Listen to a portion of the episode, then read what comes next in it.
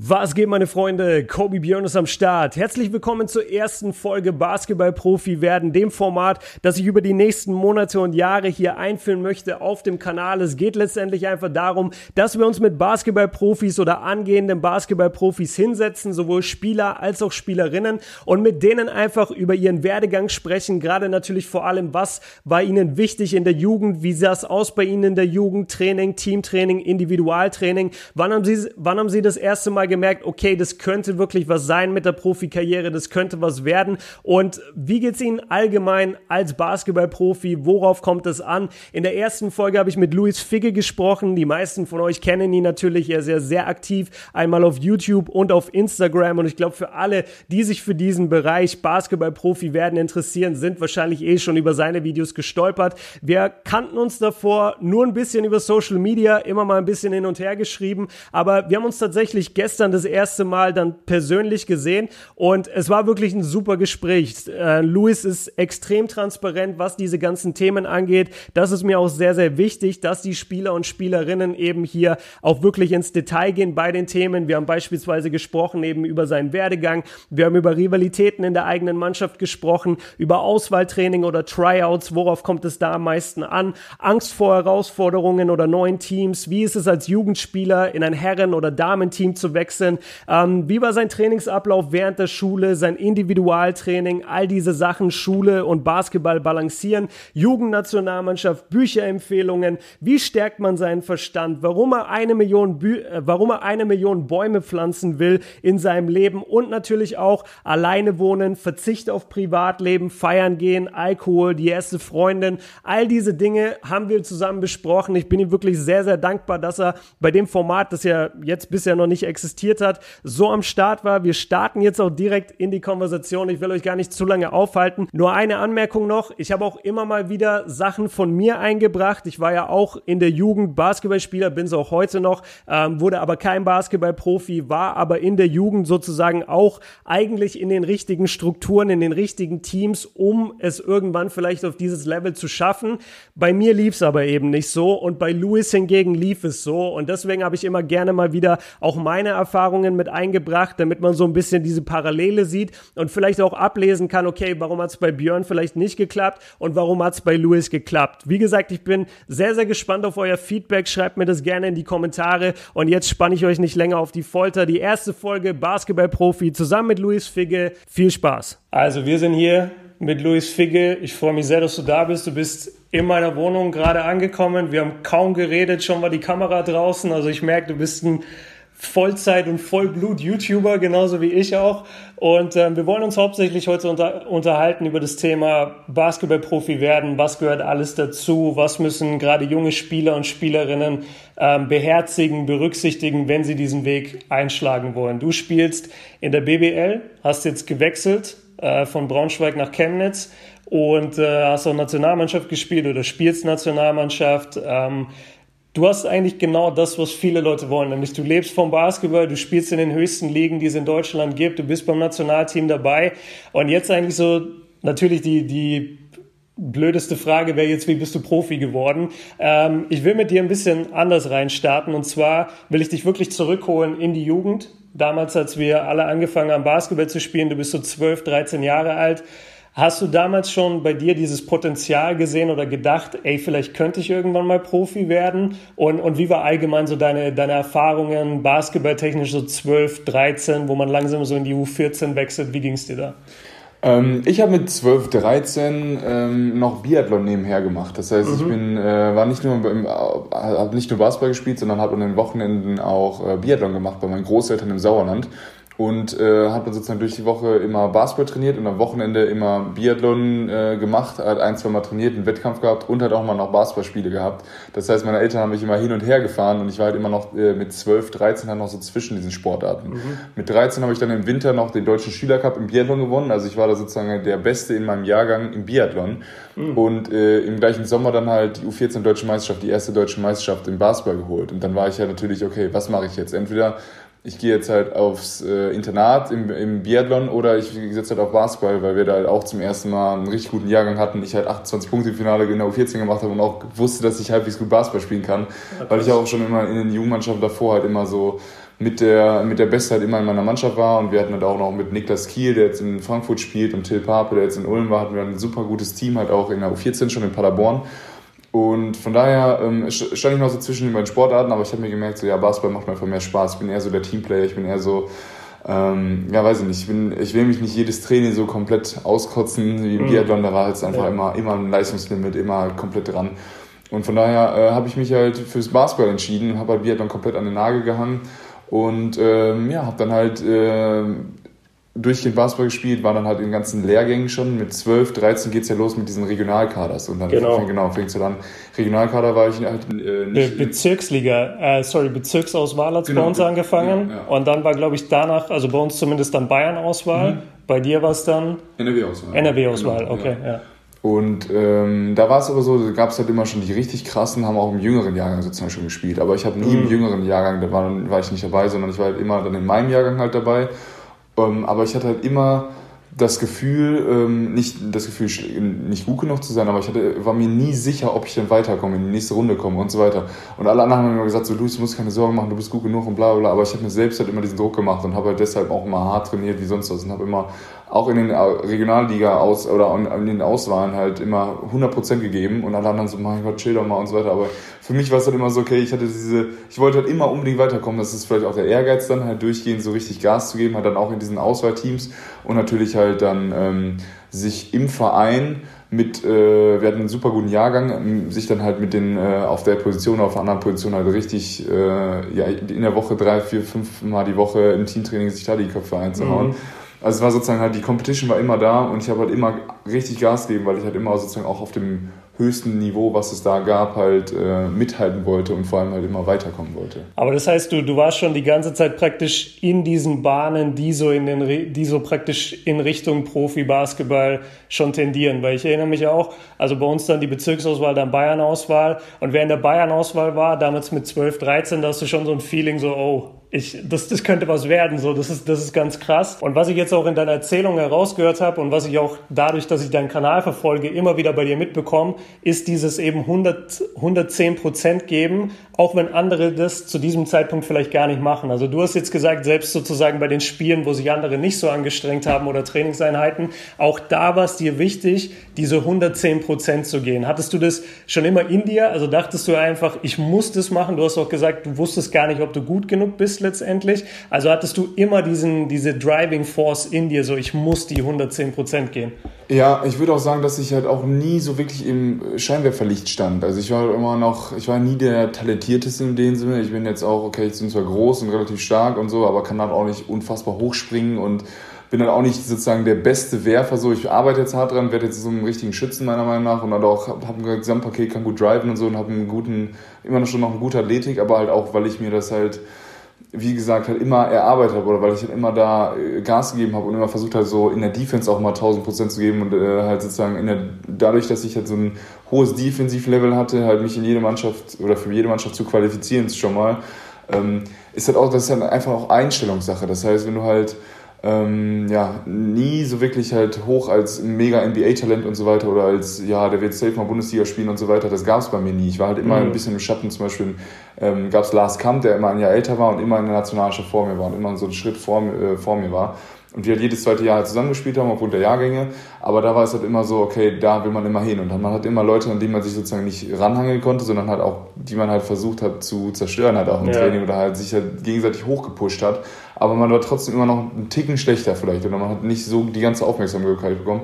Und das hat mich halt auch unbewusst natürlich immer noch hungriger gemacht, noch hungriger gemacht. Aber da muss ich halt auch sagen, jetzt im Nachhinein war das vielleicht auch ein bisschen, hatte ich da Glück, dass ich so ein Umfeld hatte, weil viele andere, die halt in einem Umfeld sind, wo sie halt mit Abstand die Besten sind. Und es gibt ja halt auch ganz viele andere Vereine, wo ich halt mit Abstand der Beste gewesen wäre. Aber dann wäre ich vielleicht auch ein bisschen, äh, da wäre ich nicht so hungrig gewesen. Ja. Hätte halt nicht diesen Drive von Anfang an installiert bekommen, äh, mit dem ich halt äh, durch die ganze Jugend halt richtig durchrushe, um so gut zu werden, wie es geht, um dann halt so den Sprung mit 16 halt dann ins Profiteam zu schaffen und da halt auch dann einfach mal zu performen dann in der Pro A mit 17. Ne? Das ist dann halt auch das, das, dieser Knackpunkt dann meistens. Ja, diese, diese Rivalitäten, die du ansprichst, die, die finde ich auch ganz wichtig. Und da habe ich auch neulich ähm, im Never Be Average Camp, äh, schöne Grüße, habe ich da auch einmal mit den, mit den äh, ja, Mädels und Jungs drüber gesprochen, dass es ganz wichtig ist, dass man auch unter seinen Freunden so ein kleines Competition-Ding am Laufen hat und gerade auch mit seinen Teammates. Also ich kenne das auch. Ich bin dann in die Halle gegangen und da gab es immer ein, zwei Point Guards, die waren besser als ich oder die waren vielleicht auf dem Nationalmannschaftslehrgang, kamen gerade zurück.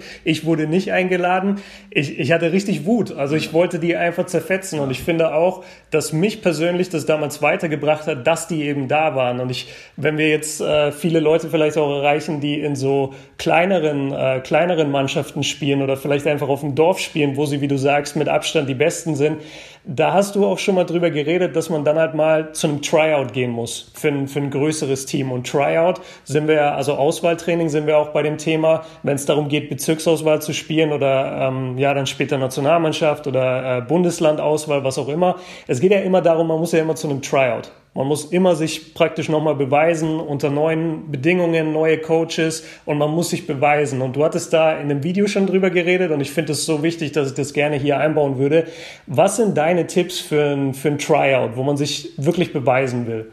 Super, super gute Frage, denn ähm, ich denke, dass viele da halt genau falsch dran gehen. Ich habe ganz viele von ganz vielen Leuten ähm, oder auch von jungen Spielern halt gehört, so ja, ich trainiere jetzt die weiten Dreier, damit ich die Coaches äh, beeindrucken kann bei einem Tryout. Und ich denke mir so, das ist genau der falsche Ansatz, denn weite, wenn du noch nicht mal einen Korbleger gescheit kannst oder verschiedene Korblegerformen und äh, halt die Basics nicht richtig drauf hast, äh, und dann einfach einen weiten Dreier trainierst, um halt kurzfristig irgendwen zu beeindrucken, wirst du halt langfristig oder mittelfristig niemals dadurch Erfolg haben. Und auch halt, wenn du, ähm, falls du in, an dem Tag zufälligerweise dann die weiten Dreier reinwirfst, kommst du vielleicht weiter, aber es ist halt im Endeffekt, wird es auffallen, dass du halt nicht die, die ganzen Skills, halt nicht den Werkzeugkasten hast, den du brauchst, um halt überhaupt irgendwo spielen zu können.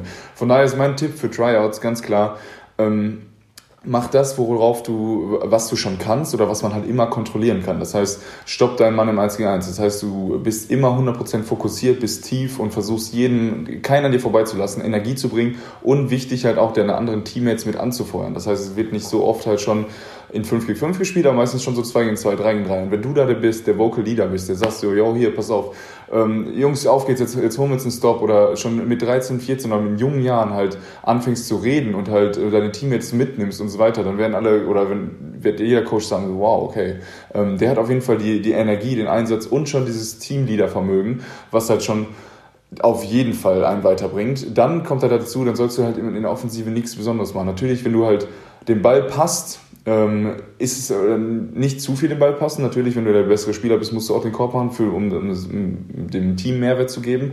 Aber sonst halt einfach wirklich ein Teamleader zu sein, auch äh, den anderen zu sagen, okay, weiter zu ermutigen, selbst halt Punkte zu machen, aber dann halt irgendwie nicht abgehoben oder so rumzutorkeln oder was auch immer. Du musst halt immer dich auf die Sachen äh, konzentrieren, die du, ähm, die du kannst und vor allem halt äh, immer 100% geben, Gas geben, die anderen Leute mitnehmen, wirklich dabei sein und halt jetzt nicht versuchen, irgendwelche Sachen, ähm, die du nicht besonders gut kannst oder irgendwelche verrückten Sachen zu machen, weil das klappt nie. Ich habe dafür noch ein gutes Beispiel. Die Andrew Lansdowne ist jetzt ähm, einer der Topscorer der BBL gewesen.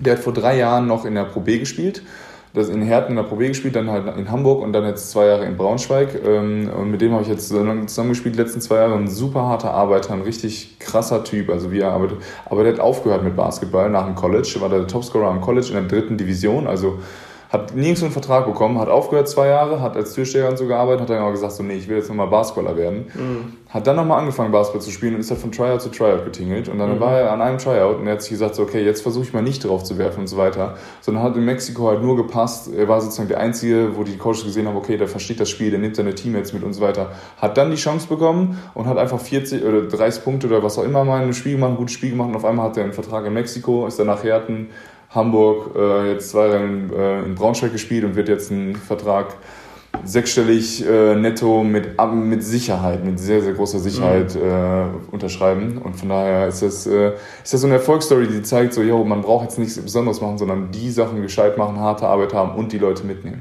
Also vor allem auch seine Stärken wirklich dann beweisen im Tryout, sich auf die fokussieren und jetzt nicht sagen fürs Tryout, da packe ich mir jetzt eben den Steph Curry Dreier drauf oder ich fange jetzt an aufzuposten wie Joel Embiid, obwohl ich vielleicht klein und schmächtig bin, sondern wirklich sich auf die Stärken konzentrieren. Was du auch gesagt hast in deinem Video und das, das war etwas, was so krass äh, mit mir resonated hat, weil ich genau diese Dinge gemacht habe und ich immer das Gefühl hatte, ich war nie so talentiert wie meine Mitspieler, die eben in die Nation so gegangen sind. Aber ich hatte immer das Gefühl, ich habe diesen Biss und ich habe diese, diese Hartnäckigkeit. Und was du gesagt hast, fand ich so geil. Wenn ihr Defense Drills macht, beim Tryout oder allgemein, wenn ihr Defense spielt, sei der lauteste auf dem Feld, sei derjenige, der eben schreit, wie du sagst, äh, noch ein Stop oder ey, komm Defense, ey, geh ins Deny, ey, Helpside, äh, Pick and Roll kommt Switch oder wir, äh, wir, wir reachen out und gehen wieder zurück. So diese wichtigen Dinge, diese Kommunikation wird von Coaches sehr wertgeschätzt. Und das ist etwas, was ich halt bei mir mitbekommen habe, dass, dass du dadurch auch in Teams kommst, obwohl du vielleicht gar nicht so stark bist, aber alleine über Defense und über Hustle und über Teamchemie kommst du dann doch rein.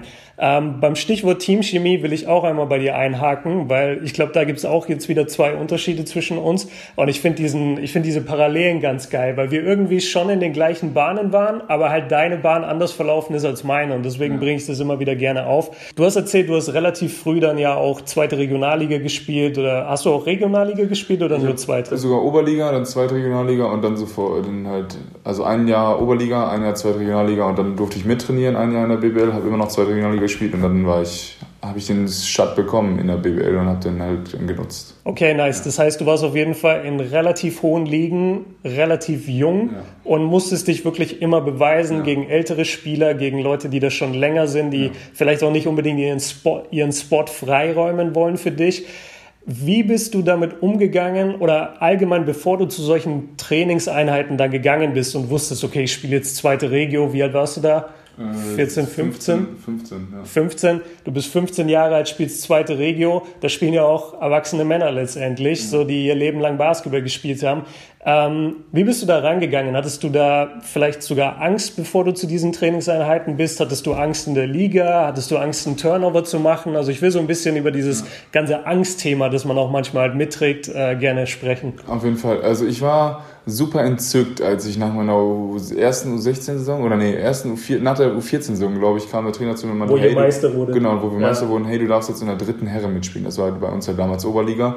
Oder mit trainieren zumindest mhm. erstmal. Und dann bin ich da halt hin und ich wurde halt am ersten Trainingstag komplett verkloppt, ne? ist ja, ja ganz klar. Logisch. Und äh, ich war super nervös natürlich und die sind halt einfach körperlich, haben sie natürlich alles ausgenutzt. Sag, äh, mich gezielt, Layup gekommen ich dachte so, boah, ich bin viel zu schlecht dafür, aber im Endeffekt war ich nicht so schlecht, ich war einfach nur noch körperlich unterlegen. Aber ich hatte trotzdem halt im, im Spiel habe ich dann halt, durfte ich halt auch Point Guard spielen, durfte mich ein bisschen ausleben und so und habe dann halt nicht schlecht gespielt, habe halt meine Dreier und so alles daneben geworfen. Aber der Coach, der Uli Nächster, der mich da in der dritten Mannschaft ist, hatte, hat trotzdem gesagt so, hey, pass auf, du hast, den, du hast von, von allen am meisten den Arsch aufgerissen und so weiter. Und das ist halt das, was zählt. Und dann hat er mich halt im nächsten Jahr durfte ich halt Regionalliga mit trainieren. Natürlich habe ich dann einen riesen Schritt nach vorne gemacht in der Zeit dann. Und dann habe ich mich so einen Ticken immer näher an dieses, mein Körper ist natürlich auch mit, dann mitgekommen und dann halt konnte ich mich mal ein bisschen besser durchsetzen, ein bisschen besser durchsetzen und dann war ich halt, das dauert dann, das geht halt richtig schnell dann. Das ist halt auch so eine Sache als vielleicht auch ein Appell an Coaches, dass du halt äh, junge Spieler einfach mal sofort in die Herrenmannschaft mitnimmst, weil irgendwann entwickelt sich der Körper so schnell und das, das Skillset ist ja sowieso da und dann sind die halt ja. super wichtig auf einmal. Und das hat dann halt wirklich, natürlich habe ich vielleicht die ersten vier, fünf Mal halt, ähm, die ersten vier, fünf Monate Lehrgeld bezahlt, aber dann kommt man da halt auch rein und dann muss man halt wirklich sagen, jo, ich beiß mich jetzt da durch und ich hau jetzt, wenn ich einen Ellbogen kriege, heule ich nicht rum, sondern ich mache halt weiter und jetzt ist natürlich ein paar Veteranen, die dann halt dir mal einen äh, miesen Spruch drücken, wo du mhm. denkst so, oh, der tat jetzt aber richtig weh. Also die wissen halt ganz genau, was sie machen. Aber da musst du halt durch. Und dann denkst du, okay, ich bin so gut, aber ich darf mich halt auch nicht entmutigen lassen. Und dann, äh, glaube ich, waren, sind halt diese Herrenmannschaften super Learning immer gewesen.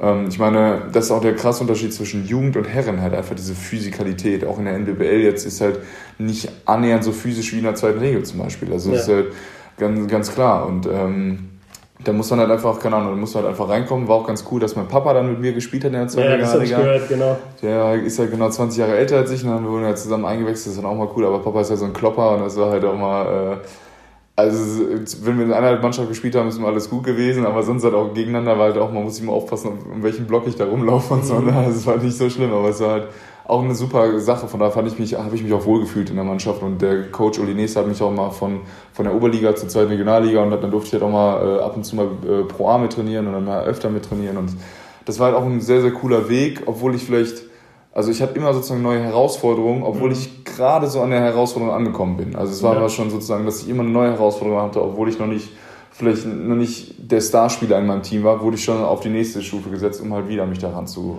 Äh aber, aber hattest du immer das Gefühl, dass der Coach oder deine Teammates schon, dass das alles so ein Ziel hat? Also auch wenn die dich jetzt sozusagen den, den Löwen vor, äh, zum Fraß vorwerfen, mhm. so im ersten Training ja. und du wirst wirklich verkloppt, wie ja. du es gesagt hast, hattest du trotzdem immer das Gefühl, okay, ich kann mich darauf verlassen, dass der Coach hier will, dass ich einfach diese Physis bekomme und ich bekomme dann auch meine Spielzeit? Oder hattest du auch manchmal Angst, ey, vielleicht verschwende ich hier gerade auch total meine Zeit, weil ich bin denen körperlich nicht gewachsen und ich werde wahrscheinlich eh die ganze Saison auf der Bank kleben. Hattest du da jemals Angst oder dachtest du immer, nee, ich vertraue dem Coach, der, der wird mich bringen?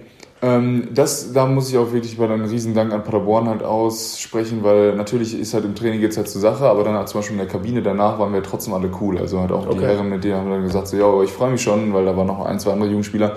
Dann sagt halt einer von den Veteranen so, ja, ich freue mich schon, das in, in drei Jahren äh, euch mal zuzugucken, wenn ihr dann über andere Leute drüber dankt in der Pro A und so. Ah, und nice. Wenn die halt sowas sagen, okay, in drei Jahren ein Oberligaspieler auf einmal denkst du, wow, die sagen sowas, die haben so eine Erwartung an uns und die haben ja. sozusagen auch Hoffnung in uns und denken so, okay, das wird richtig cool, dann sagen die, es wird richtig cool sein, euch zuzugucken. Mhm. Und das war so ein, das ist halt so ein, da kriege ich jetzt noch Gänsehaut, wenn ich das höre halt einfach, du wirst halt, du spielst drin, ist schlecht oder was auch immer, ja. die sehen aber trotzdem das Talent und dann, das ist halt auch dieses, ähm, ja, das Umfeld. Natürlich halt durfte ich dann auch immer weiter, weiter oben trainieren und wahrscheinlich habe ich es mir halt auch verdient. Also es ist jetzt auch nicht, dass ich jetzt einfach, dass das von alleine kam, sondern dass ich mhm. halt trotzdem jeden Tag alles gegeben habe und ähm, nie aufgegeben habe. Dann bin ich siebenmal hingefallen, bin trotzdem das achte Mal aufgestanden und äh, genau dadurch kriegt man ja diese Chancen. Aber dann gibt es halt auch mal diese, diese, diese Worte, die dann halt wieder einen aufmuntern und von daher hat man schon das Gefühl, dass man in der Chance, aber wie gesagt, ich hatte halt immer noch dieses dieses Gefühl, dass ich nicht dieses nicht genug, nicht gut genug Gefühl war, sondern ich wusste halt immer, dass ich es mir erst verdienen musste oder dass halt ja. immer so ein,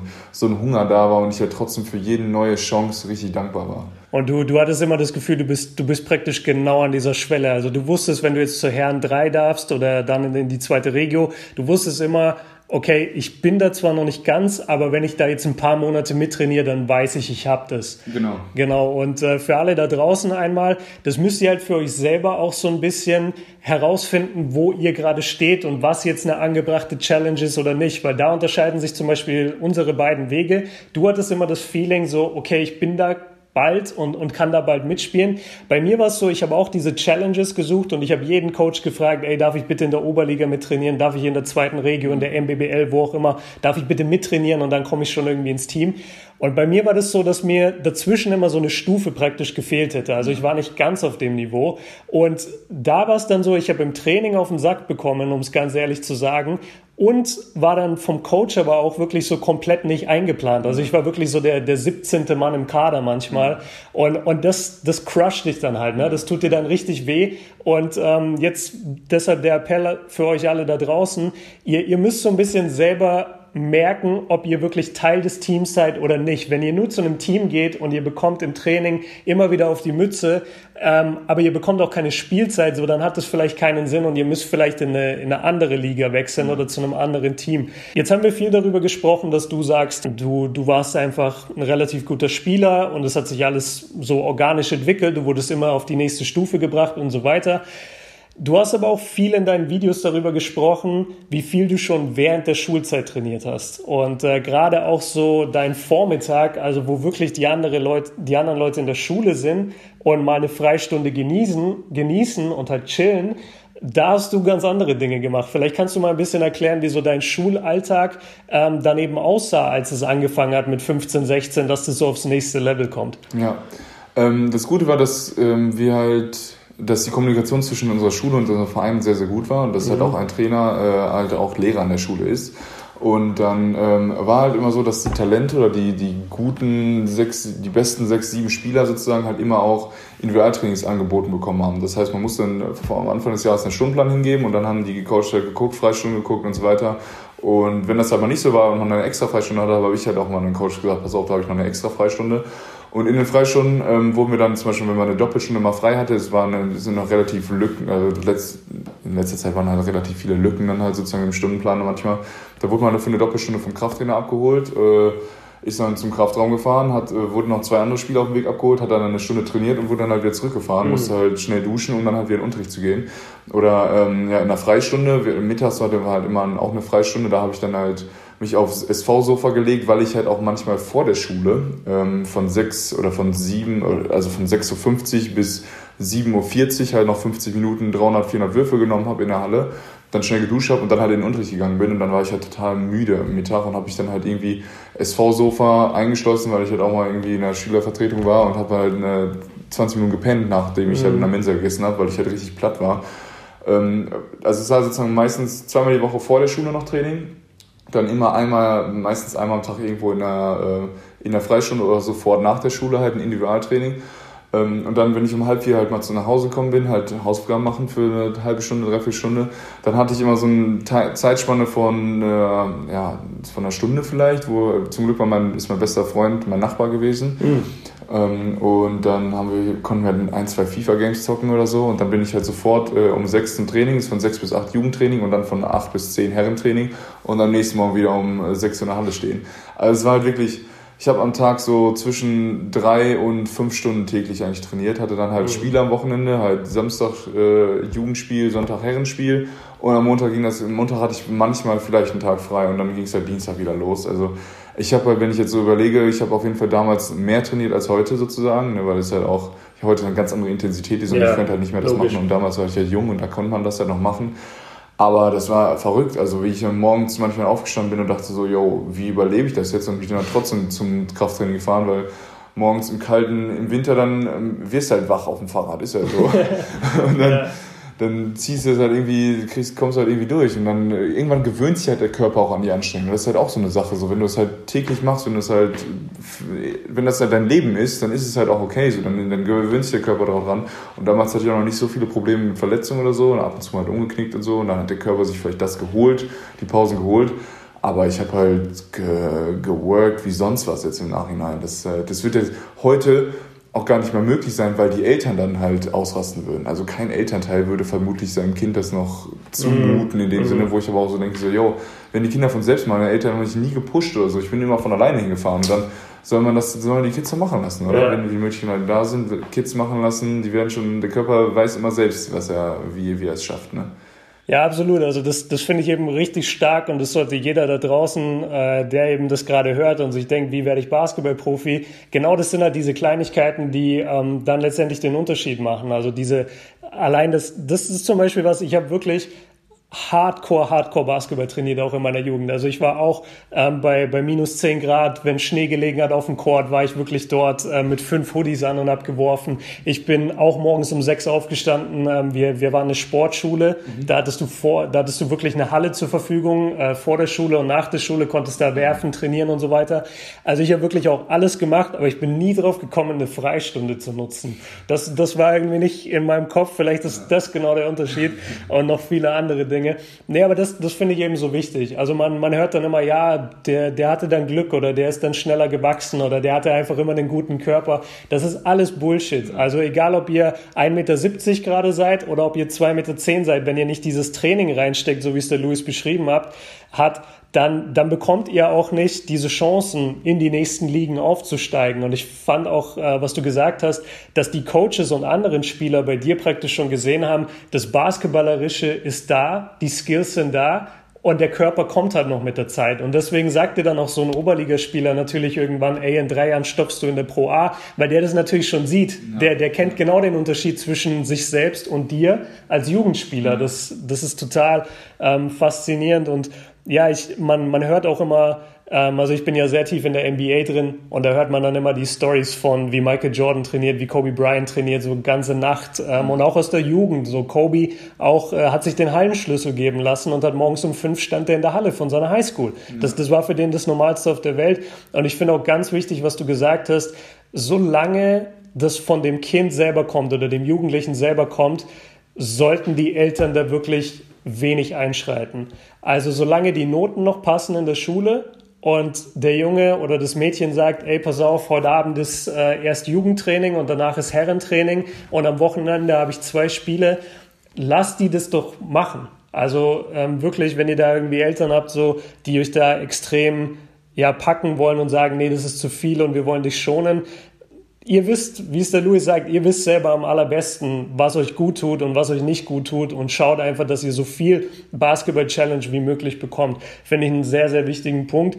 Ähm, jetzt haben wir viel über Disziplin gesprochen, dass du das von selber wolltest. Wir springen jetzt mal ein bisschen weiter noch, also so ins Erwachsenenalter, wann hast du angefangen, ähm, Pro, Pro A und Pro B zu zocken?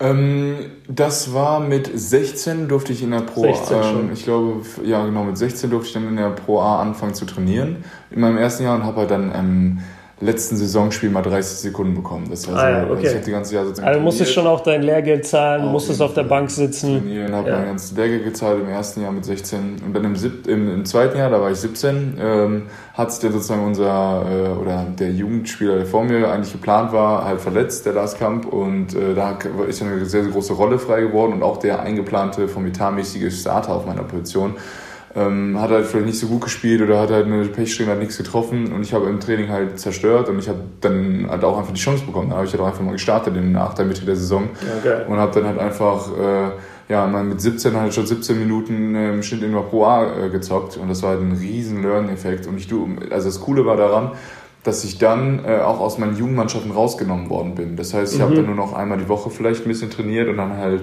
nur noch Playoffs halt ein bisschen mitgezockt halt ja. sozusagen.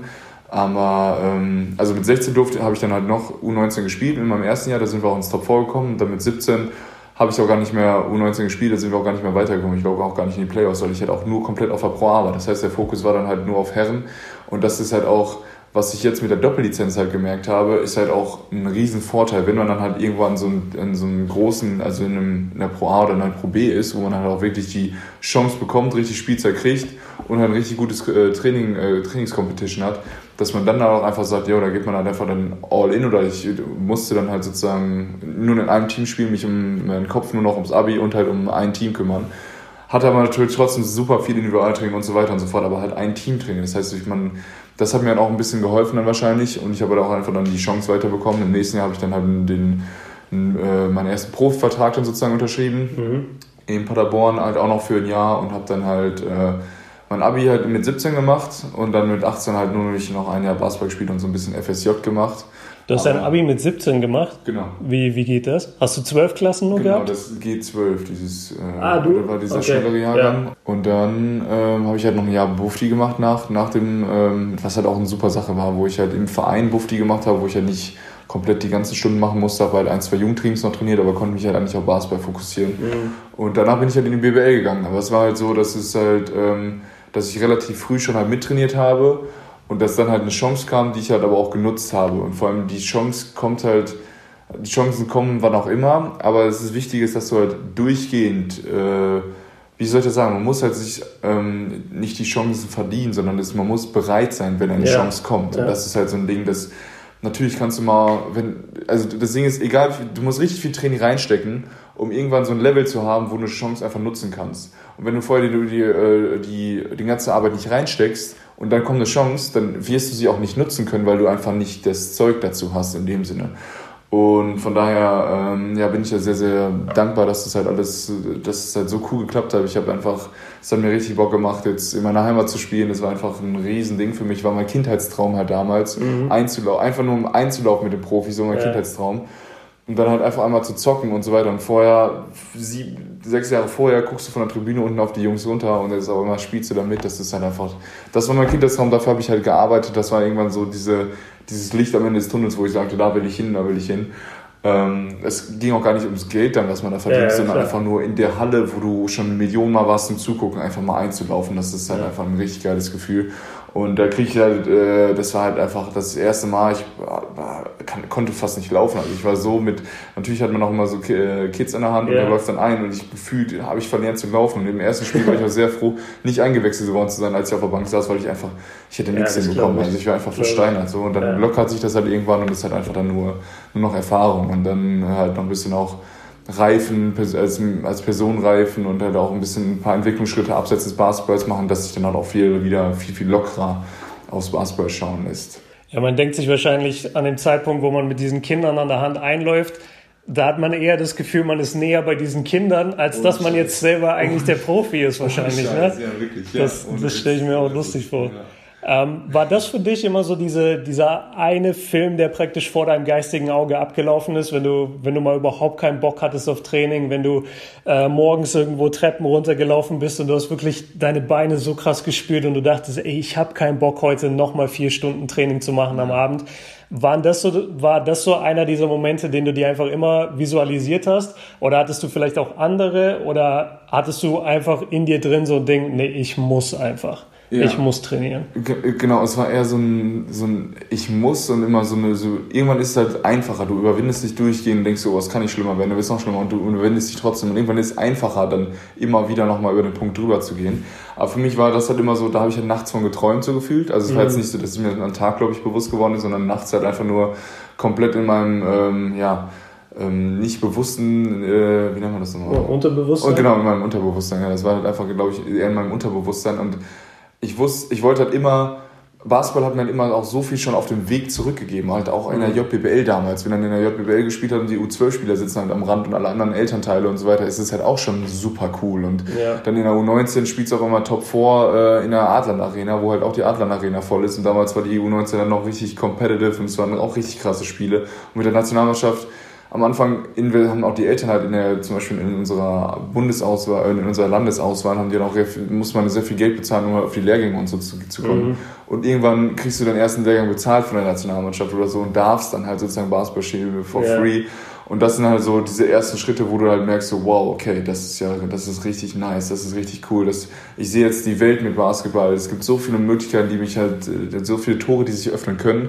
Und da kommt dann halt die Arbeit von alleine, weil du weißt, dass es halt vorher äh, ja, dass du halt trainieren musst und musst besser werden, um halt immer noch weiterhin da zu sein. Zum Beispiel ein, ein witziges Beispiel auch in der U15-Nationalmannschaft, das war die erste Nationalmannschaft von Nordsee Cup in Amsterdam. Und da sagt uns dann der Trainer, ja, ähm, ihr wisst ganz genau, dass in der U20-Nationalmannschaft nur noch einer bis maximal zwei von euch in der Umkleide sitzen werden vor dem U20-Nationalspiel. Und das Krass. ist genau der gleiche Jahrgang.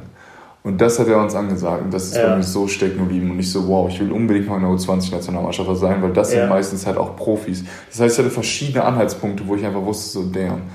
Ja. Und jetzt auch nochmal ein Appell an die jungen Spieler, das ist genau das Ding. In der U15-Nation mögen vielleicht irgendwelche sein, aber es sind im Endeffekt 80% oder 85% werden ausgewechselt bis zur U20-Nation. Das heißt, neue Spieler kommen rein die körperliche Entwicklung dauert manchmal ein bisschen länger und vielleicht fällst du halt durch die ersten drei, vier Lehrgänge durch, aber du weißt ja, wenn ich jetzt weiter trainiere, alleine 60% von den größeren Talenten hören auf, weil sie keinen Bock mehr haben wegen Knieproblemen und heulen halt rum und deshalb hören sie auf.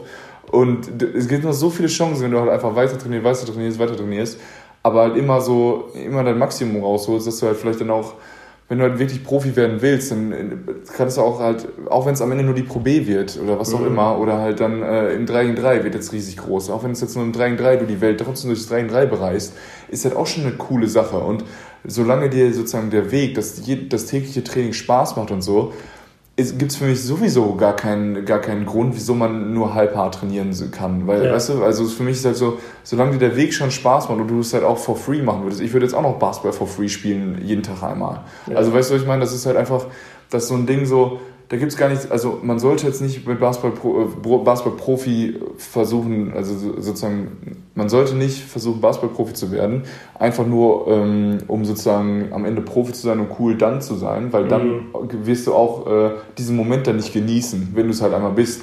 Sondern du musst halt auch den Weg, das, das Training, das Basketball muss dir wirklich Spaß machen, das muss einfach das sein, was dir wirklich was dir wirklich so viel zurückgibt, dass du halt auch das äh, ohne Geld machen willst und nicht halt am Ende diesem Fame und dem Geld hinterher bist, weil da bist du halt auch im Basketball, da die verdienen maximal 0,01 Prozent, äh, haben halt nach der Basketballkarriere halt ausgesorgt, ne, ist halt ja. so.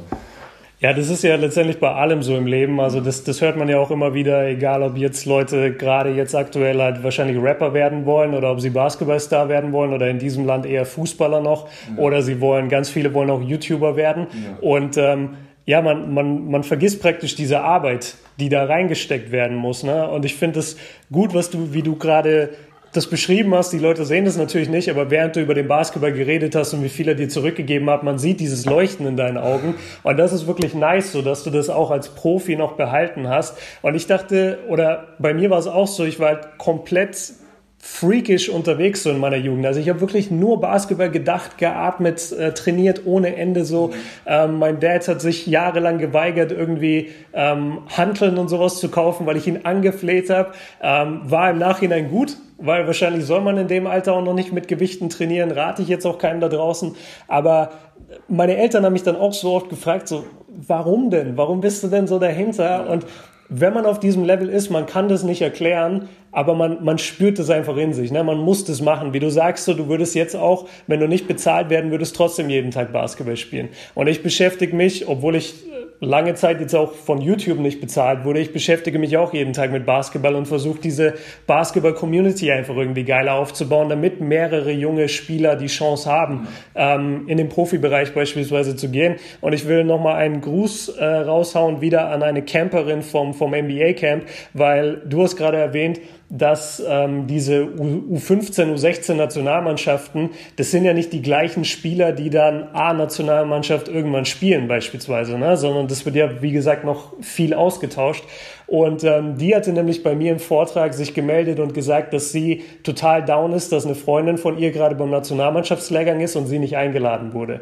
Und ihr habe ich auch gesagt, ey, du hast noch so viel Zeit. Natürlich willst du auch mit 15 Nationalmannschaft spielen. Jeder will das spielen, aber du hast noch Zeit. Dein Körper entwickelt sich noch, deine Skills ändern sich noch. Viele, ähm, viele Spieler, die jetzt vielleicht in der Nationalmannschaft sind, keine Ahnung, alles Mögliche kann passieren. Also ich wünsche es niemanden, aber die können in der Schule ein bisschen abrutschen und dann sagen die Eltern, nee, wir schieben da jetzt einen Riegel vor oder sie verletzen sich, sonst irgendwas. Also man hat schon immer diese Chance, finde ich, äh, trotzdem noch in die Nationalmannschaft ja. beispielsweise zu kommen. Oder du kennst sicherlich auch viele Leute, du hast jetzt mit 16, 17 irgendwie Pro A gezockt oder Pro B. Ähm, du kennst bestimmt genug Leute, die jetzt mit dir in der BBL sind, die das nicht hatten. Also die, die erst viel später kamen. Ne? Ja, ja. Genau, also jeder entwickelt sich anders. Ich will mit dir noch ein bisschen ähm, weil du, das ist eben das Geile an dir. Du bist so, du schreibst es ja auch auf deinem Instagram-Profil ähm, oder bei YouTube, ich weiß gar nicht, der, der nahbare Basketball-Profi praktisch. Und, und das ist halt so geil, weil wir uns das alle, als wir jung waren, du, ich, die anderen Spieler und Spielerinnen, mit denen ich bisher gesprochen habe, wir haben uns das alle gewünscht. Wo ist dieser nahbare Profi, der wirklich Einblicke gibt? Und deswegen nochmal Shoutout an Louis äh, YouTube-Kanal und an sein Instagram-Profil, wo er wirklich viel macht. Also wenn ihr da irgendwie Interesse habt, schaut auf jeden Fall seine Videos, da nehmt ihr schon sehr, sehr viel mit. Und ich will jetzt ähm, ja noch über zwei, drei Themen mit dir sprechen und zwar vor allem, wir haben über deine Disziplin geredet und Disziplin kommt ja auch einfach von einem starken Charakter heraus und ich weiß, dass du ähm, in deinen Videos und auch sonst sehr darauf achtest, mit gutem Beispiel voranzugehen. Du, du, du äh, sorgst dafür, dass du immer einen gesunden Geist hast. Du, du lässt irgendwie wenig Negatives an dich heran.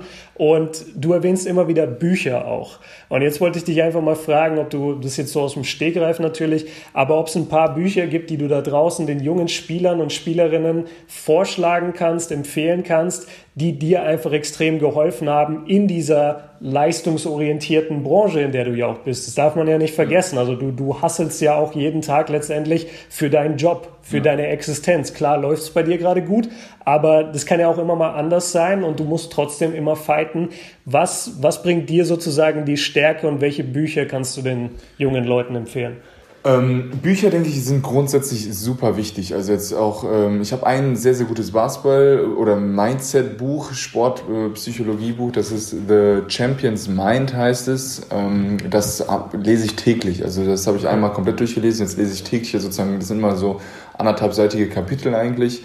Ähm, super, super gut, kann ich wirklich nur empfehlen. Ähm, können wir auch irgendwie auch einen Link in die Beschreibung tun oder Fall. so. Alles in der ähm, Beschreibung. Ja, und ähm, ansonsten bin ich dann einfach auch so ein äh, ich lese sehr viel über Persönlichkeitsentwicklung oder halt auch über so ein bisschen Philosophie und ein bisschen halt auch immer ähm, nicht nur diese Mikroperspektive zu haben, das mhm. heißt, was einen selbst angeht und wie man halt selbst ähm, vorankommt und sein Leben halt strukturiert, sondern halt auch mal das große Ganze ein bisschen mehr zu sehen, weil meistens ist man halt in seinem kleinen Leben gefangen und denkt immer so, ja, okay, man muss immer, geht sozusagen durch sein Leben durch, ohne wirklich zu gucken, was überhaupt der größere Sinn vielleicht dahinter ist oder was auch immer. Und einfach da ein bisschen Perspektiven zu haben, helfen halt auch viele Bücher, die halt einfach ein bisschen ähm, ja auch mal abseits vom Basketball oder abseits vom Mind, äh, von, von seinem eigenen Leben sind. Ähm, zum Beispiel, dass man halt einfach mal äh, Homo Deus liest, das von dem Hual Harari, gestern noch einen Podcast gehört, oder ähm, die 21 Lektion des 21. Jahrhunderts, so ein bisschen so auch ein bisschen die ganze Weltanschauung, äh, dass man die ganze Weltanschauung auch mal verändert oder mal wirklich guckt, okay, was sind eigentlich wir Menschen? Wir sind eigentlich so, mhm.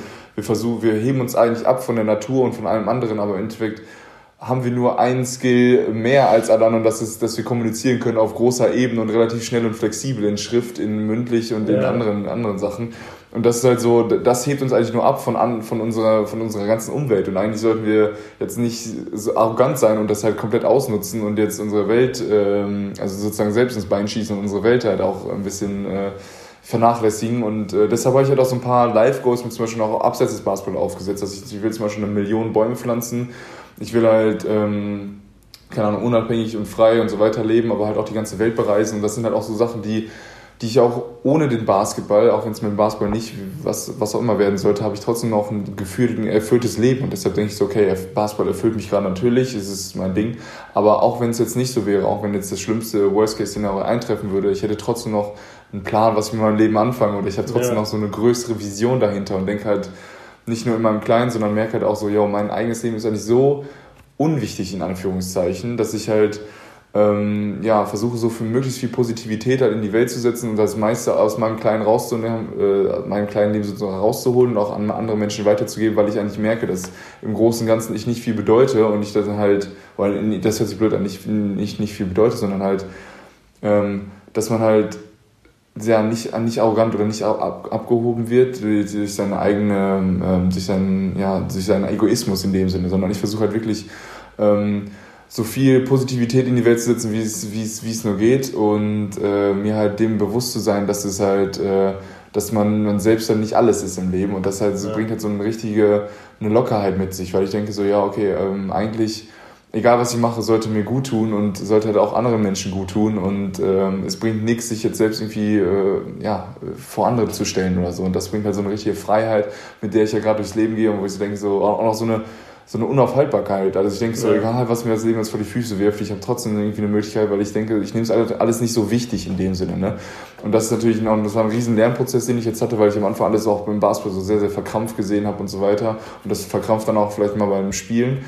Ähm, aber jetzt ist es halt so ein bisschen lockerer alles und ich denke, dass ich als Mensch halt auch reife. Von daher ist es wichtig, halt nicht nur so Bücher über sich selbst zu lesen und wie man halt genau jetzt in einem Skill ähm, ja, besser wird, sondern auch wenn man sich halt ums große Ganze oder ein bisschen ein paar andere Sachen liest und so und sein, sein Kopf oder sein Gehirn einfach ein bisschen erweitert, dass man dann halt auch automatisch so viele Sachen mit aufs Spielfeld nimmt und halt auch ähm, wieder beim Ball durch die Reuse werfen sozusagen, was man gebrauchen kann. Es ist ja im Endeffekt nichts anderes, aber es ist ja trotzdem was, wo so viele Menschen mitgenommen werden und es ist ja diese Dynamik und diese Emotionen in einem Spiel und dieses, das ist halt das, was Basketball ausmacht und was wir alle lieben und das ist dass einem das halt einfach bewusst wird und dass man dann auch noch mit viel mehr Energie da reingehen kann, aber trotzdem halt ein bisschen lockerer und einfach weiß, dass es halt, ja, man sollte für alles gehen, aber auch wenn es halt nicht klappt, hat man immer noch neue Chancen und es geht dann immer noch weiter und das ist halt, ja, das, das äh, zeigen halt einem Bücher und es gibt viele Bücher, ähm, und ich werde halt auch auf meinen Kanälen noch immer, halte ich ab und zu mal ein Buch in, ähm, in die Kamera, die ich halt gerade lese, die ich gut finde.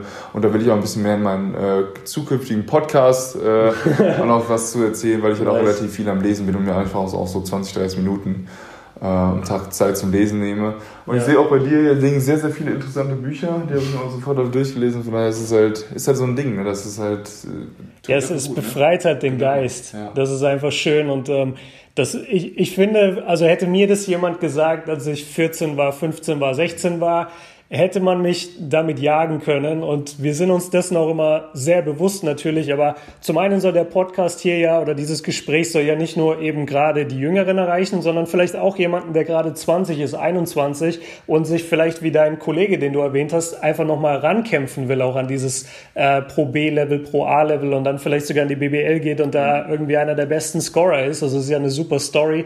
Das, das beste Wort, finde ich, was du gerade gesagt hast, war Unaufhaltsamkeit. Und ähm, das, das fand ich auch so inspirierend an deiner Story, weil du, du hast in einem deiner Videos so ein bisschen erzählt, wie du mit Rückschlägen umgehst. Und ähm, da hast du von deiner Verletzung gesprochen, in deinem ersten BBL-Einsatz, richtig? Ähm, in meinem ersten BBL-Start. Okay, in, de in deinem ersten ja. BBL-Start ja. äh, hast du dir den Fuß gebrochen. Genau. Genau, und hast dann sogar aufgrund des Adrenalins und weil du so voller, voller Emotionen einfach warst, hast du sogar auf gebrochenem ja. Fuß noch ein bisschen weiter gespielt. Und da hast du dann auch den, den geilen Satz letztendlich gesagt, äh, kannst du vielleicht gleich beantworten, auch ob du damals, genau als das passiert ist, schon diese Perspektive hattest oder nicht. Aber die Perspektive, die du dann im Video genannt hast, war, ey, daraus kann ich doch auch lernen. Jetzt habe ich mir in meinem ersten BBL-Start den Fuß gebrochen und das ist total scheiße und ich wünschte, das wäre nicht passiert. Aber jetzt weiß ich für den Rest meines, für den Rest meiner Karriere und für den Rest meines Lebens, weiß ich jetzt viel besser, wie ich auf meinen Körper zu hören habe. Werde ich mir viel bewusster, oh, okay, hier zwickt's ein bisschen, hier die Achillessehne fühlt sich heute nicht so gut an, meine Hamstrings passen heute irgendwie nicht, ich habe Angst, dass das reißt oder sonst irgendwas.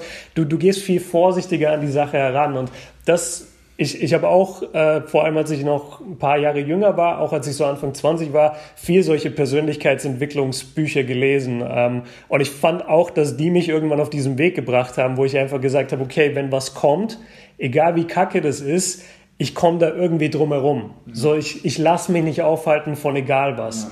Ähm, kannst du da vielleicht noch mal kurz drüber reden? Zum einen, wie das damals für dich war und hattest du da, wie gesagt, schon die Perspektive oder musstest du die, da, die dir dann erst anlesen oder antrainieren?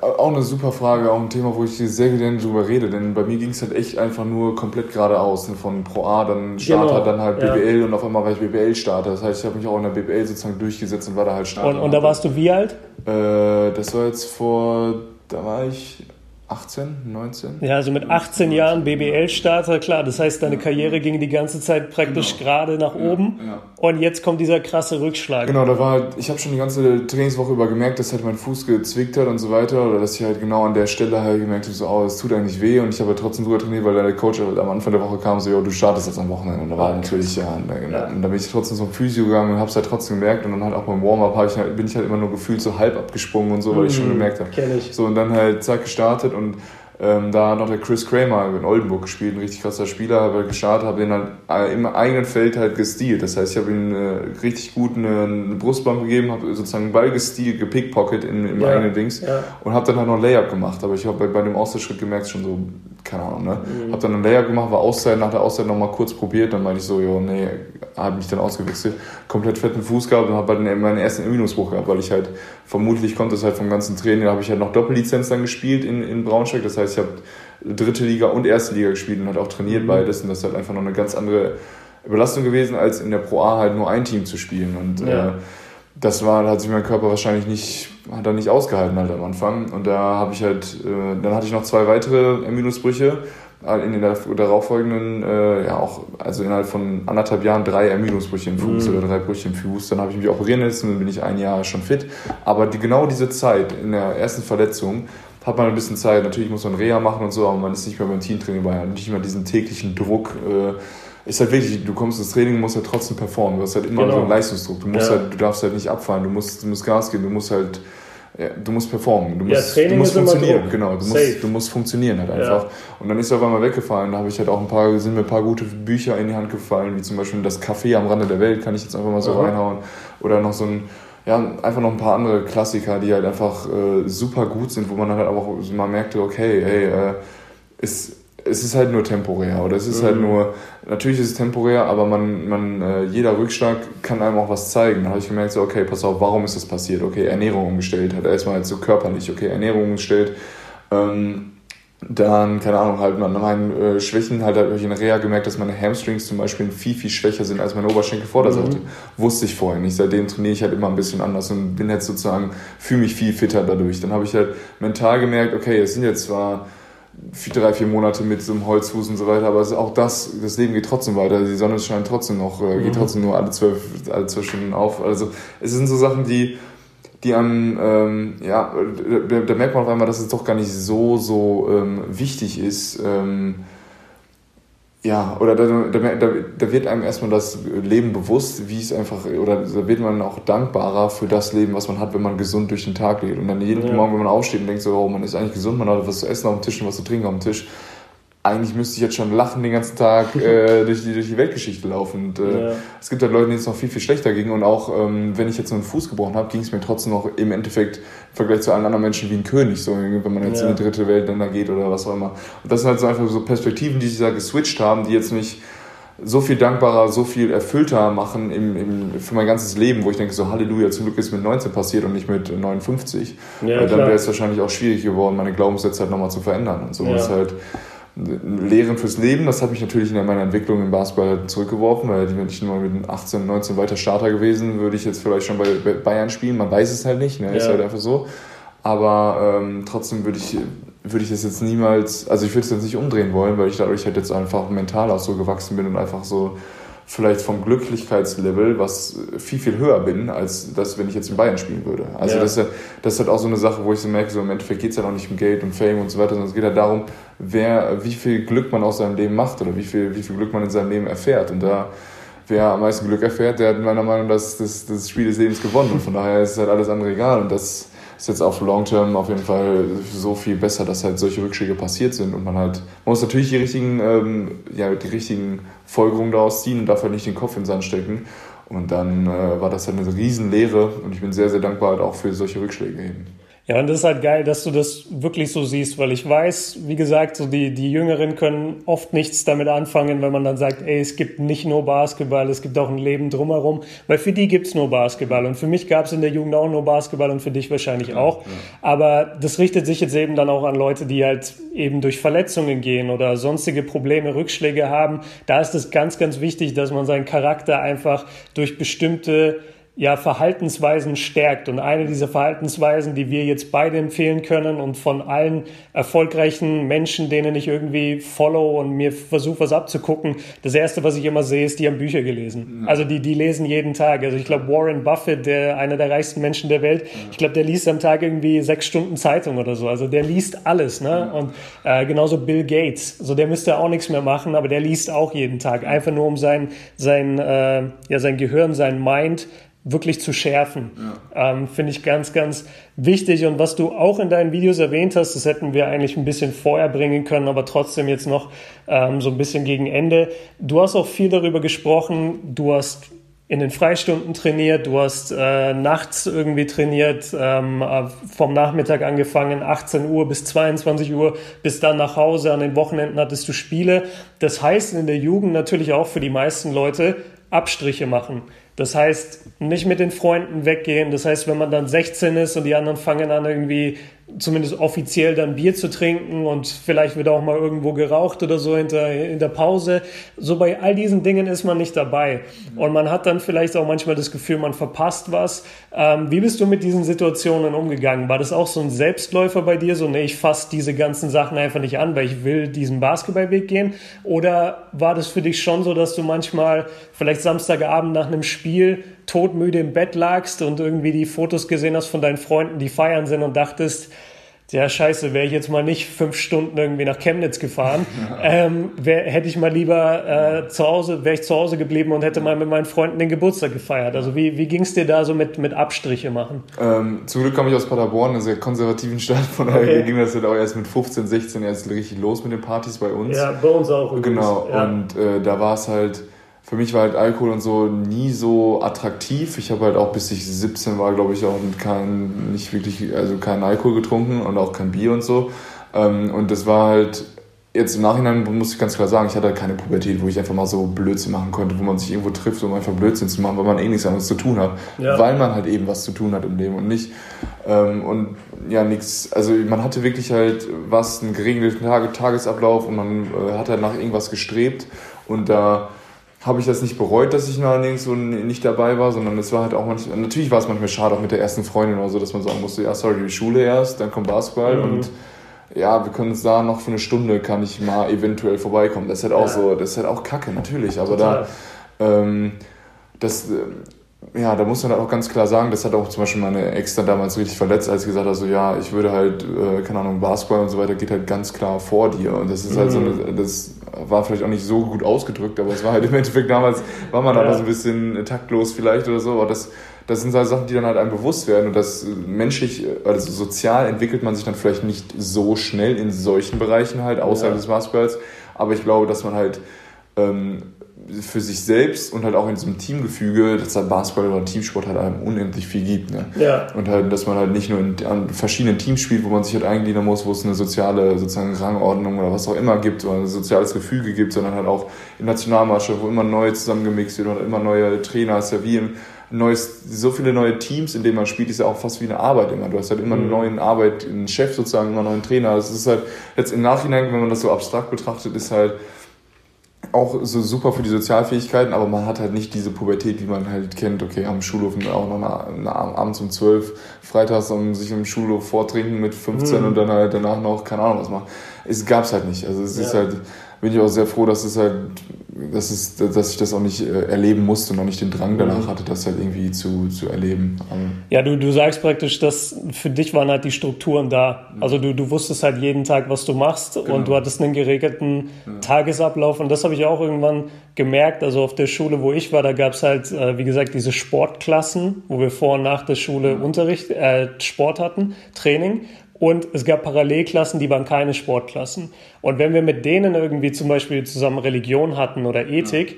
dann hast du die irgendwie halt mit denen kurz geredet so und dann war immer die Frage, ja, äh, an einem Mittwoch, so ey, komm doch, äh, komm doch heute, wir gehen um 16 Uhr irgendwie ein Trinken an der Bushaltestelle. Ja. Und ich dachte so, nee, um 16 Uhr, da muss ich essen und dann fahre ich zum Training. Ja, also ja. das, das gab's einfach nicht und das soll gar nicht so von, von oben herab praktisch wirken, sondern einfach, dass es halt diese Strukturen bei uns gab und deswegen war das auch kein Thema und ich finde auch, ähm, genau das soll dieser Podcast eben sein. Der soll wirklich ehrlich sein ja. und der soll nicht nur äh, sagen, ja, du musst viel trainieren, sondern der soll auch sagen, ey, das ist vielleicht Stress mit der ersten Freundin oder mit dem ersten Freund. Das ist wirklich Klar. ein Thema, mit dem ihr euch dann in, äh, konfrontiert seht. Ja. Wenn es dann eben heißt, äh, wenn ihr das dritte Mal absagt und sagt, nee, ich habe wieder ein Spiel und sie sagt halt, ja komm, also dann lass halt mein Spiel ausfallen und für dich gibt es das halt gar nicht, ne? Du lässt doch kein Spiel ausfallen. Ja. Und, und, da treffen halt ein paar Welten aufeinander, die einfach nicht zusammen funktionieren, ja. ja. Und das ist ein ganz, ganz wichtiger Punkt.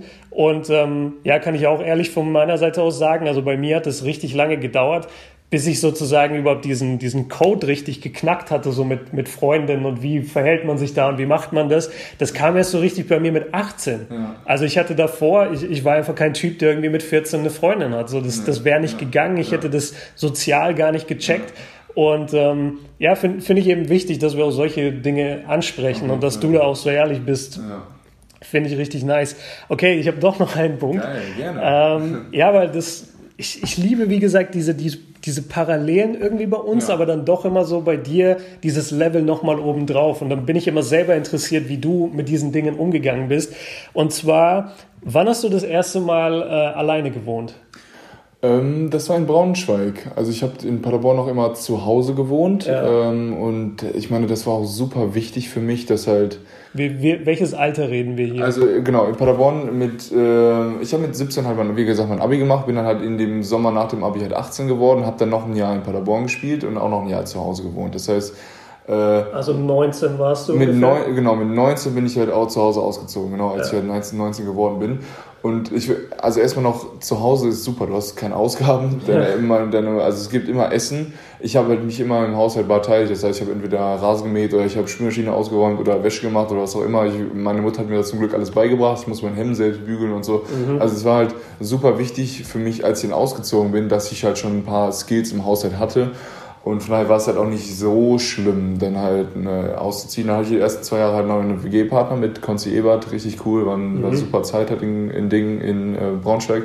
Und das ganze letzte Jahr habe ich halt alleine gewohnt, hatte dann eine große Wohnung, muss halt auch sauber halten und was auch immer. Ich bin auch witzigerweise, bin hier eben reingekommen und dachte so, wow, hier sieht ja richtig gut aus, richtig sauber, richtig clean und ein bisschen Dekoration und so. Bei mir in der Spielerwohnung kann ich auch mal kurz erklären, da ist halt einfach, ist ja möbliert, aber es yeah. sind ein bisschen relativ alte Möbel, keine Deko, also es ist halt einfach Spielerwohnungen sind eigentlich so räudig, wirklich. Mhm. Und da braucht man dann, eigentlich braucht man dann eine Freundin, da braucht man zumindest eine Mutter, die an einem vorher mit yeah. zu Ikea nimmt und einfach mal ein bisschen was ausstattet halt, weil sonst ist es halt fast nicht lebenswürdig. Aber ich habe auch kein Problem, also ich habe jetzt nicht so ein Rieseninteresse dran, aber das sind auch so Sachen, die als Profi-Basketballer, wenn du jährlich um umziehst und so mhm. und dann noch keine Familie hast und so, dann lebst du halt auch, brauchst halt auch eigentlich nicht so viel. Und von daher ja. war es halt, du musst halt nur irgendwie selbst überleben und das, das kriegt man halt schon irgendwie hin. Und von ja. daher bin ich halt mit 19 hat er ist ausgezogen, ja.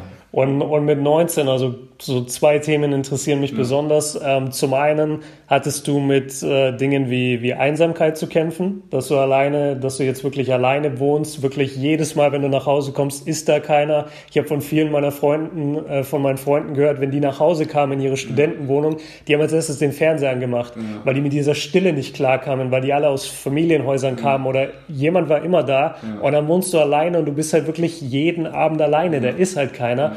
Ähm, das interessiert mich. Und äh, die zweite Frage wäre, wenn man dann mal alleine wohnt, da ist es dann auch relativ leicht, letztendlich faul zu werden weil es gibt halt niemanden, der wirklich irgendwie dich anguckt. Ne? Du kannst auch mal drei Tage nicht duschen und keiner sagt dir, du stinkst. Oder du lässt, du lässt drei Tage dein, dein Geschirr in der Spülmaschine und keiner sagt dir, mach das mal weg. Ja, ja. Ne? Das, das ist irgendwie ja. total interessant, wenn man alleine wohnt. Und da wollte ich dich fragen, also zum einen Thema Einsamkeit und zum Thema vielleicht ordentlich, Ordnung muss man dann eher sagen und äh, Faulheit. Hattest, Hast du da was mitbekommen bei dir? Ähm erstmal zum Thema Einsamkeit. Es war halt, okay, mit der WG war es halt auch erstmal leichter, ja, dass ja, man halt genau, und dann habe ich halt trotzdem, ich höre auch gerne Podcasts und so. Und äh, ich war halt auch mit der Nationalmannschaft und auch mit Biathlon schon damals im jungen Alter schon sehr, sehr oft immer unterwegs auf Lehrgängen. Das heißt, auch mit 10, 11 Jahren war ich schon eine Woche in Tschechien und habe da trainiert oder so. Und, und, da hat man dann, äh, da hat man, sorry, wenn ich unterbreche, ja. aber da hat man dann äh, Zimmer alleine oder schon mit jemandem zusammen? Da Zimmer mit einem zusammen, aber ja. da hatte ich halt damals schon, ich kann mich an einen Fall erinnern, da hatte ich richtig Heimweh, da musste mich halt meine Mutter abholen. Das war halt aber, es war nicht so, also es war doch das einzige Mal dann, weil ich danach halt auch daran gewöhnt war, halt immer mhm. auf Lehrgängen halt unter, schon unterwegs zu sein und halt weg von zu Hause zu sein. Und dann halt ähm, erstmal halt in der WG gewohnt, das war halt auch, hatte den Einstieg wahrscheinlich erleichtert. Und jetzt, als ich halt komplett alleine war, war ich halt auch ehrlich gesagt mal froh, alleine zu Hause und diese mhm. Ruhe, dieses ruhige Zuhause zu haben. Natürlich kannst du dann immer, wenn du willst, einen Podcast anmachen und wenn du willst, kannst du ja auch mal irgendwen kannst auch mal wieder abhängen oder rufst halt ja. dann irgendwen mal an und so. Und von daher war ich halt schon sehr, sehr gesettelt als Mensch und schon sehr, sehr reif, dass es mich jetzt nicht mehr so berührt hat. Erstmal sozusagen zum Thema Einsamkeit. Also ich fühle mich nicht einsam, ich genieße eher so, wenn man mal alleine ist, weil man sieht zweimal am Tag seine Teammates und so und das. Ja, klar. Und äh, ja, dann Ordnung ist auch so ein Ding, wo ich denke, dass der Profisport mich einfach so Mhm. Also ich bin jetzt nicht ein super ordentlicher Mensch, auf keinen Fall, aber ich bin auch kein, bei mir findest du keinen Pizzakarton. Aber ich habe, glaube ich, ja. weißt du, das halt, und das gibt es viel, viel ganz, ganz andere Spieler, die halt ihre Wohnung verwüsten und so, aber ich habe halt so einen, so einen Ehrgeiz auch so, dass es bei mir halt halbwegs gut aussieht, so, wenn halt wer kommt, dann räume ich auch gescheit auf, sauge, wische, mhm. alles mögliche und sonst mache ich halt einmal die Woche Badezimmer und keine Ahnung was. Also es ist halt ja. schon so, dass ich halt, dass ich halt schon sauber leben will, weil ich mich auch einfach wohlfühlen möchte. Aber es gibt halt auch so, ist halt nicht so penibel wie zu Hause zum Beispiel. Ich kann jetzt nicht vom Fußboden essen, aber es ist halt so, dass man trotzdem mal saugt, so keine Ahnung, einmal die Woche oder so. Das ist halt einfach wichtig. Ne? Wie man sich halt selbst wohlfühlt, da merkt man einfach, okay, das ist jetzt so mein Wohlfühlcharakter, das sind jetzt nicht Messi-mäßig, keine Ahnung was. Also mhm. Ich versuche auch mal meinen Schreibtisch halbwegs ordentlich zu halten und so. Ja. Und immer Bett zu machen und so, dass man halt so ein bisschen was hat, wo man halt sich wohlfühlt oder so. Ne? Das ist halt so ein Ding, was, was bei mir, ich bin halt kein unordentlicher Mensch und ich denke halt auch dieses zum, zum Faulenzen zum Beispiel, du gehst ja zweimal Tag zum Training und sonst willst du halt eigentlich auch mal chillen, so in dem ja, Sinne. Ja, Aber jetzt zum Beispiel durch die, ähm, durch die Verletzung habe ich halt so eine Morgenroutine gemacht. Das heißt, ich stehe trotzdem mhm. früh morgens auf, achte auf den Schlafzyklus, habe ich halt auch da richtig, weil Schlafen ist enorm wichtig halt, wie du schläfst und was ja. du schläfst und habe mich da halt auch ähm, super informiert, habe jetzt so eine Morgenroutine und dann äh, mit so einer Morgenroutine hast du halt auch schon wieder noch mehr geregelten Tagesablauf, wo du trotzdem halt immer weiterkommst und äh, da merke ich, ich, merke ich einfach diesen krassen Benefit davon. Also das mhm. macht dann einfach einen ja, so keine Ahnung, dieser Benefit überwiegt einfach dem, als wenn ich jetzt nachts lange aufbleibe und dann kurz vorm Training aufstehe. Und da bin ich schon lange drüber, dass ich jetzt halt ja. weiß, okay, in so einem Faulenz-Modus bin ich halt eh nicht mehr. Mein, ein gutes Beispiel, mein Fernseher funktioniert zum Beispiel nicht. Also ich habe einen großen Flachbildschirm, aber ja. der, also von, vom Verein, aber der hängt halt und der geht halt nicht. Also ich habe keine Playstation dran, ich habe keinen Sat, ich habe kein gar nichts, ja. der steht halt einfach nur rum, der wird halt okay. halt nicht einmal angemacht. Ja, das, ich glaube, das ist dann, das ist dann wahrscheinlich eher so diesem Uni-Leben auch geschuldet, weil in der Uni ist es halt so, du, du stehst morgens auf, wenn du zur Vorlesung gehst, dann gehst du für zwei, drei Stunden hin, dann ist wieder vorbei. Und dann ist eigentlich den ganzen Tag nichts mehr, ne? Und dann gehst du halt meistens, also bei mir war es zumindest so, ich war während der Uni-Zeit sehr, also sehr introvertiert. Ich habe relativ wenig Freunde gehabt an der Uni, habe damit echt gestruggelt und war halt manchmal so 14, 15 Stunden allein in meiner Wohnung Und, und da, da kämpfst du dann wirklich mit diesem Alleine sein, weil es ist keiner da. Ähm, du denkst dir, Kochen lohnt sich auch nicht für mich allein. Also das, das fängt dann irgendwie ja. so an, mit in, in deinen Kopf einzudringen und du fühlst dich einfach nicht mehr gut. Ja, ja. Aber was, was ich aus dem ganzen Gespräch raushöre und was ich so geil finde und was auch immer wieder der Grund ist, warum ich Basketball so liebe und warum ich glaube, dass hier so eine riesen Community mittlerweile entstanden ist. Der Basketball ist nicht nur in deinem Sportleben drin, sondern der geht auf dein ganzes Leben. Und bei dir ist es jetzt so, zum einen hast du gesagt, die Disziplin, Du, du hast einfach so diesen Anspruch auch an dich selbst. Ne? Du bist ein disziplinierter Mensch und du, du hast den Anspruch an dich selbst, dass zumindest halbwegs sauber ist, sodass du dich wohlfühlst. Genau. Du, du verfällst nicht in diese Faulheit. Und genauso bringt es dir jeden Tag was, dass du deine Teammates siehst und dass du mit denen socialisen kannst und dich mit denen unterhalten kannst. Und deswegen auch immer, selbst wenn ihr gerade nicht auf dem Weg seid zum Profi, geht trotzdem auf den Freiplatz. Geht zu irgendeinem äh, Basketballspiel und guckt euch das an und, und guckt, ob ihr irgendwie eine Freundschaft schließt mit dem Typen, der neben euch sitzt. Also. Basketball verbindet, wirklich Sport verbindet, muss man fairerweise ja. sagen. Also das Gleiche werden jetzt Fußballer erzählen und andere Sportler. Ähm, aber ich finde es immer ganz wichtig, ja. dass, dass dieser Basketball bei uns alles so krass verbindet. Ähm, wir haben jetzt über viele Themen gesprochen, wir reden schon über eine Stunde. Ähm, du bist ja auch sehr in diesem Thema drin, also sprich der, der Jugend zu helfen, Spielerinnen, Spieler zu inspirieren. Gibt es jetzt irgendeinen Punkt, den du gerne in so einem Podcast hören würdest, den du gerne getackelt hättest, den wir jetzt noch nicht äh, angesprochen haben? Hast du da gerade irgendwas? Ich würde, ich würde einfach nur mal ähm, meine Hilfe sozusagen anbieten. Das mhm, heißt, mhm, ähm, ja. das mache ich halt auch sowieso. Ihr könnt mich jederzeit anschreiben. Ich schreibe einfach eigentlich jeder Instagram-Nachricht zurück. Ähm, auch ja. manchmal dauert es halt drei, vier Tage, bis ich es halt mache. Aber dann setze ich mich halt abends hin und beantworte eine Stunde äh, 50 Nachrichten. Mhm. Aber das, das wirklich, versuche ich wirklich, den Anspruch habe ich noch, dass ich halt jede Instagram-Nachricht beantworte. Von daher, wenn ihr halt irgendwelche Fragen habt oder was auch immer, lasst es mich auch wissen und ich äh, werde die halt auch persönlich halt beantworten. Ähm, und ansonsten, wenn ihr jetzt auch noch irgendwelche Fragen habt, die halt, äh, die ihr jetzt beantwortet haben wollt, können wir halt auch, äh, kann ich halt auch nochmal ein QA machen oder was auch mhm. immer, jetzt speziell an mich. Ansonsten äh, werden wir halt auch immer noch in Kontakt sein und können dann auch noch bestimmt da irgendwas zusammen irgendwann mal antworten. Also das sollten wir auch noch hinkriegen. Also wichtig ist, dass jetzt nicht nur so ein Podcast ist, der jetzt an euch ist, sondern einfach so eine, so eine Nachricht, sondern das ist so ein interaktiver Podcast. Oder ich versuche mhm. so ein bisschen Social Media interaktiv zu gestalten. Ja. Das heißt, was ihr wollt, was ihr braucht, welchen Mehrwert ich euch geben kann, den versuche ich euch zu geben. Und das ist halt, dass ihr sozusagen halt auch ein bisschen den Content halt mitbestimmt und das ist, äh, ja, dass wir so vielen Leuten helfen, wie es halt nur geht und diese Community ein bisschen voranbringen. Ja, und das ist halt, das ist halt echt ein krasser Luxus, ne? Und ich habe da auch neulich drüber nachgedacht, über dieses ganze Social Media Thema überleg mal, wie geil das ist, dass wir beide uns kennengelernt haben über Social Media ja. und jetzt hier sitzen und diesen Podcast machen. Das ist Wahnsinn. Und ja. genau dafür ist es eigentlich da. Die Leute verteufeln immer Social Media so krass und es hat auch wirklich viele ja. negative Seiten. Aber wie geil ist es, dass wir beide hier gerade sitzen können, darüber reden können. Und wie hammer ist es bitte, dass hier ein BBL-Spieler sitzt, der euch gerade dazu einlädt, ey, schreibt mir eine DM bei Instagram mit Fragen, mit was auch immer. Und der beantwortet die wirklich. Also das ist echt, davon haben wir geträumt und ich glaube, das war genau das, was wir hier schaffen wollten, nämlich einen Input oder eine, ein Gespräch, was Leuten da draußen einfach hilft, um aufs nächste Level zu kommen. Wir werden natürlich auch, Luis hat es schon gesagt, wir werden natürlich in Kontakt bleiben. Wir sind jetzt sowieso in Kontakt. Wir gehen jetzt gleich äh, zu einem Zuschauertreffen im, im Ruhrpark, wo wir uns sehr darauf freuen. Und ähm, es spricht überhaupt nichts dagegen, dass wir Mitte der Saison oder Ende der Saison uns nochmal unterhalten, dass du immer mal wieder in meinem Podcast da bist. Du willst einen Podcast starten, ähm, komme ich auch gerne mal vorbei, wenn ich, wenn ich mich selber äh, einladen darf danke. Ich finde es super stark, dass du heute die erste Folge mit mir gemacht hast. Ähm, du hast eine Menge offengelegt, was ich ganz, ganz wichtig finde und deshalb kann ich auch nur noch mal deinen YouTube-Kanal empfehlen, weil du in den Videos, ich habe mir deine Q&As angeschaut und auch in deinen Vlogs, du sagst wirklich, wie es ist. Und das ist etwas, was man, ja, du zuckst jetzt mit den Achseln so, ja klar, das ist das Normalste auf der Welt aber irgendwie dann auch meistens nicht. Und äh, gerade bei, bei Profi-Basketball fällt, wenn du selber nicht dazugehörst, dieser Zugang total schwer. Und auch für die Jüngeren. So, wann hast du wirklich mal die Chance, dich so auszutauschen? Ähm, deshalb finde ich das super wichtig, was du machst. Checkt auf jeden Fall seinen YouTube-Kanal ab. Und ähm, ja, ich danke dir einfach, dass du heute hier warst. Vielen Dank, dass ich hier sein darf. Genau, genau darum geht's, wie du, wie du schon gesagt hast. Ich freue mich auf alle weiteren Folgen, äh, wie, wie man Basketball-Profi wird. Die werde ich mir auf jeden Fall auch rein, äh, reinhören, weil ich glaube, das ist, wir haben ähm, das, genau da, so kann man halt möglichst äh, jungen und ambitionierten Spielern richtig viel Mehrwert geben und das ist eine super coole Idee von dir gewesen. Von daher vielen Dank, dass ich hier sein darf. Gerne. Wir hören uns bestimmt im nächsten Podcast und es hat mir sehr viel Spaß gemacht. Ja, nice. Alles klar. Das war Luis Figge und wir hören uns später nochmal. Ciao.